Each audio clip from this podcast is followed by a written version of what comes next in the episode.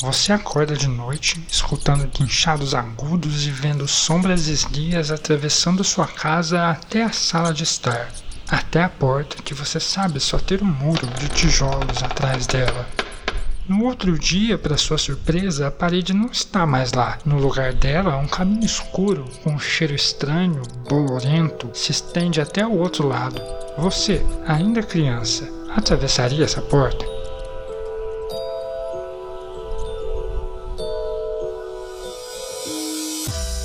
Bom dia, boa tarde ou boa noite, depende de quando você está escutando isso aqui. Eu sou Eric Alves e este é mais um episódio do Respingo, onde eu trago um livro para a gente analisar algum trechinho, algum personagem ou estrutura que o autor usou e com aquela leitura um pouquinho mais profunda, tentar tirar alguma ideia legal do livro para você usar na hora de criar suas histórias. E como você já deve ter visto aí pelo título do episódio, a gente vai falar hoje de Coraline, um livro do Neil Gaiman que já é consagrado aí por outras obras como Deuses Americanos, Lugar Nenhum ou Oceano no Fim do Caminho, mas que lá em 2002, com esse livrinho de cento e poucas páginas, causou alguma coisa que ficou gravada aí na nossa infância, seja pelo livro ou pela animação.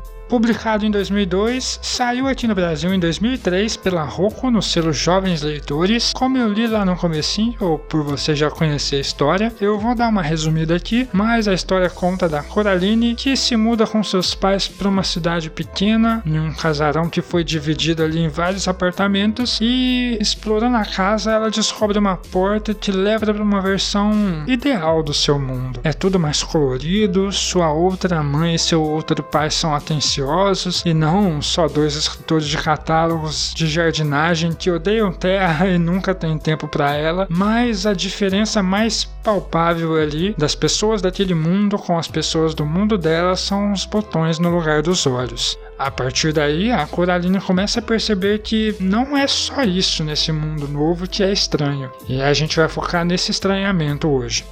Assim como no episódio anterior, eu também conheci Coraline pela adaptação em stop motion, uma adaptação muito bem feita, mas só depois de alguns anos que eu fui descobrir que tinha um livro. Quando eu achei ele no sebo um dia, que eu estava procurando ali pelas estantes, mas de lá para cá eu tenho lido bastante coisa do Neil Gaiman e posso dizer que Coraline ainda é um dos meus favoritos. Voltando lá no ano em que foi lançado, o livro também ganhou um Nebula Award e um Hugo, que são premiações bem importantes para livros de fantasia e ficção científica em geral, Além do livro, eu sei que existe uma adaptação para os quadrinhos, mas como eu nunca li, a gente vai focar aqui só no filme e no livro. Falando na adaptação, o filme em stop motion foi dirigido pelo Henry Selick, que também dirigiu O Estranho Mundo de Jack, do Tim Burton, outro filme aí em stop motion que é muito querido pelo pessoal que gosta de Coraline, por toda essa atmosfera bizarra que ele tem, mais dark.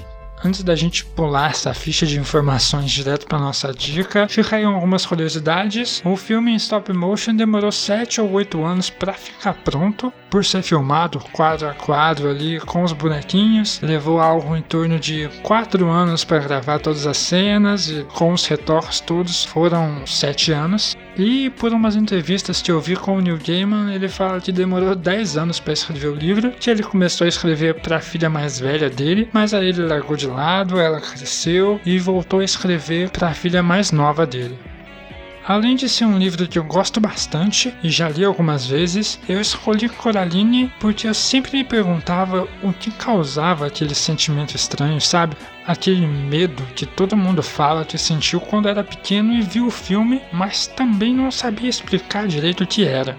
E agora, mais recentemente, assistindo um vídeo lá no canal do Atila do Nerdologia, eu meio que entendi o que acontece e muita coisa fez algum sentido eu recomendo fortemente que você vá lá no canal dele para assistir pelo menos esse vídeo. Chama Pra que serve o branco dos olhos? E lá ele explica essa relação que a gente tem com o olhar e como é importante ter acesso aos olhos da pessoa com quem a gente está conversando. E ele também mostra exemplos de como é fácil você criar uma primeira aparência de mal ou bom com um personagem ou um animal, uma criatura só pelo jeito que você mostra como são os olhos dele. Uma criatura fofinha, com toda certeza vai ser representada com olhos grandes e automaticamente você vai simpatizar com ela. E é só olhar qualquer desenho infantil, uh, ou Baby Yoda mais recentemente, ou até o clássico do gato de botas do Shrek, que você já lembra daqueles olhões grandes te olhando e encarando. E o contrário também é verdadeiro quando você esconde os olhos do personagem ou quando você deixa ele todo escuro ou todo branco, de algum modo deixa impossível saber para onde essa pessoa ou criatura está olhando, automaticamente a gente já cria uma sensação de receio com ela, já fica mais alarmado. E olhando para Coraline, para outra mãe dela, a gente vê isso muito bem exemplificado. Não é só a agonia de ter botões costurados em seus olhos. É claro que isso seria bem agonizante, mas é a falta do reconhecimento do olhar que cria aquele sentimento ruim. Outra coisa que me deixa bem desconfortável com a história é a distorção do que a Coraline já conhece. E depois de tudo isso, essa é a dica que eu trago para vocês hoje. Se você quer causar um sentimento ruim, um medo no seu leitor, por que não pegar algo que ele conhece, algo comum para o personagem e distorcer essa coisa? Faz uma versão diferente dos pais dele, como aqui em Coraline, e você vai ver o quanto isso é bizarro. Faz um personagem que parece nunca piscar ou um animalzinho começa a agir estranho você vai ver o quanto isso pode ser bem mais bizarro do que tentar forçar uma cena violenta ou algum medo ali para causar um desconforto no seu leitor. Que eu me lembro aqui, tem isso no Cemitério de Animais, do Stephen King. Se eu não me engano, o Lovecraft faz isso bastante também. Se você quiser um outro exemplo disso, é só olhar aquele outro personagem que não tem no livro, o Wybe, e ver quando ele fica mudo naquele mundo invertido dela. É totalmente mais bizarro do que se ele só tivesse botões. Então, uma forma prática de usar isso nas suas histórias é dar coisas para o seu personagem se apegar, dê um animalzinho de estimação, um brinquedo, os pais, e depois apresentar Apresente mais uma vez esses objetos ou pessoas com alguma coisa diferente. Super descreva essas coisas, dando detalhes que não eram para estar ali ou que o personagem não tinha percebido antes. Isso vai causar um estranhamento que, embora mais sutil, faça mais efeito no seu leitor. E se você escutou o nosso episódio anterior, vai ver que em Coraline também tem aquela primeira dica que eu dei. Aqui, por exemplo, ela tem aquela pedrinha com um furo no meio que ela ganha no começo do livro e só vai usar lá no final para encontrar as almas das criancinhas e acabar mostrando como é ter a solução ali no seu bolso e só usar lá no final. Eu tenho certeza que lendo o livro você vai conseguir tirar muito mais do que só isso que eu falei, então vai lá dar uma chance para esse estranho mundo da Coraline, seja no filme ou no livro.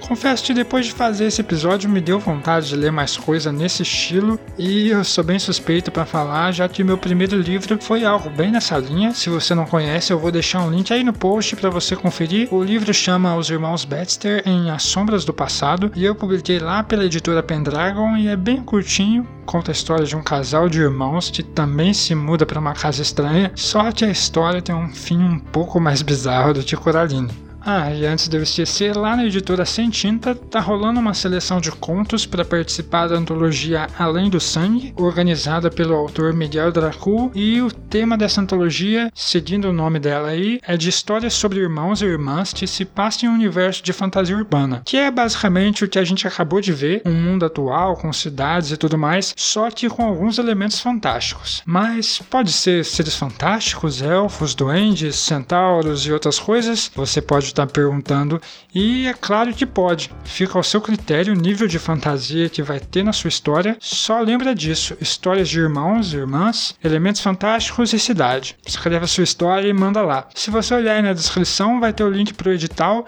que vai estar tá tudo bem explicadinho lá. E no Instagram da editora, @centintabr, tem um destaque de stories lá explicando tudo certinho e dando alguns exemplos de obras para você se inspirar. E se você gostou do episódio, comenta aí onde quer que você esteja ouvindo para eu saber o que você achou. Me dá dicas de outros livros, outras coisas que você acha que a gente pode tirar de Coraline ou sei lá. O importante é você dar algum feedback para a gente continuar esse papo. E olhando aí na descrição ainda, você vai ver alguns links dos vídeos que eu usei para fazer esse episódio e o link para comprar o livro. E é isso. A gente se vê em 15 dias com mais um episódio do Respingo onde eu não sei que livro vai ser ainda, e até mais.